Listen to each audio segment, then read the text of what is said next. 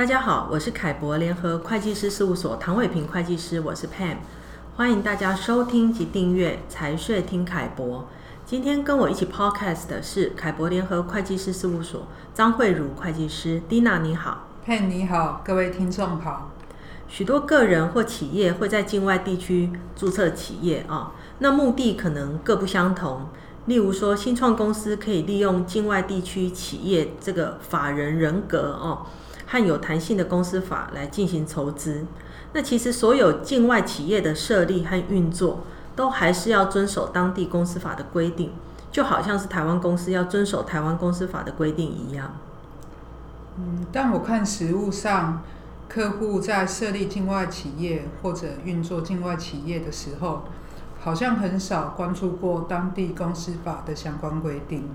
没错，呃，客户有时候呢就把注册一间境外公司当做购买一个商品一样简单啊、哦。那我觉得这样的做法其实是很有风险的。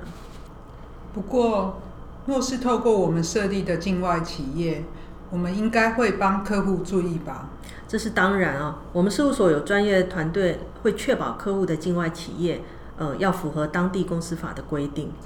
那我想今天就利用这个机会提问一些境外企业设立登记的基本观念。首先，我想请问的是，境外地区可不可以发行无面额股票？这一点可能各地公司法的规定稍有不同，但大多数的地区是可以接受企业自己选择股份是有面额或是无面额的啊。实务上，如果是新创企业或是持续呃需要筹资的企业，多数会选择无面额股，或是把股份面额设定在一个比较低的水准，例如说，呃，把每股面额设定在美金零点零一元，或是零点零零一元。那会这样做，主要原因是因为部分地区的公司法呢，有规定股份发行认购价格不能低于面额，或是呃，如果要低于面额，需要经过一定的程序来申请啊。所以，采用无面额股或是低面额股，对于未来筹资的时候，这个发行认购价格都会比较有弹性。那境外企业可以自己选择股票面额要采用什么币别吗？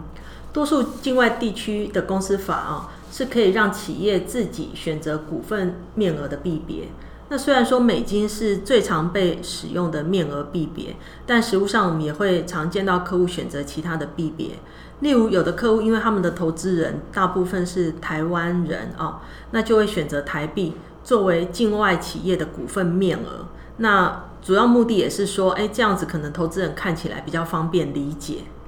嗯，了解。那境外企业可以发行无记名股份吗？多数境外地区的公司法都规定是不能发行无记名股份，那这也跟国际间洗钱防治的趋势呃一致。国际间洗钱防治规定呢，多数将无记名股份列为洗钱态样的一种，因为如果股份不记名，然后又可以自由转让，就很容易呃沦成沦为洗钱的工具。那境外企业的董事会及股东会一定要在当地召开吗？境外企业可以在章程中载明董事会或股东会可以在非注册登记地召开。那不过呃要提醒注意的是哦，如果你这个境外企业是呃登记在已经有实施经济实质法令的地区，那如果你又从事了经济实质法令里面规范的相关活动。那除非你可以证明是其他地区的税务居民，否则呢，这个境外企业就必须要在当地召开董事会，才会符合这个经济实质的要求。是哦，那境外企业的董事会或股东会可不可以采书面决议的方式，而不是采实际集会？多数境外地区公司法中都会规定哦，如果决议案是经过所有董事或所有股东。签署书面同意，那就是有效的啊，即使没有实际集会。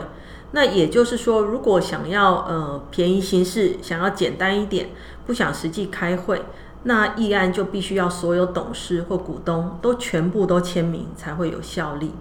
那如果没有办法取得所有董事或所有股东的书面同意，那其实就应该要。正式召集会议，依照法定的程序来进行表决，那相关的议案才会有效力。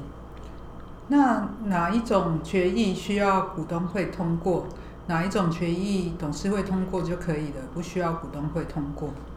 一般而言，如果是跟章程修改呃有关，比如说要增加额定资本额，那这样就需要股东会通过。那如果只是发行新股啊、呃，增资发行新股，那没有去动到章程的额定资本额的话，那就董事会决议就可以办理。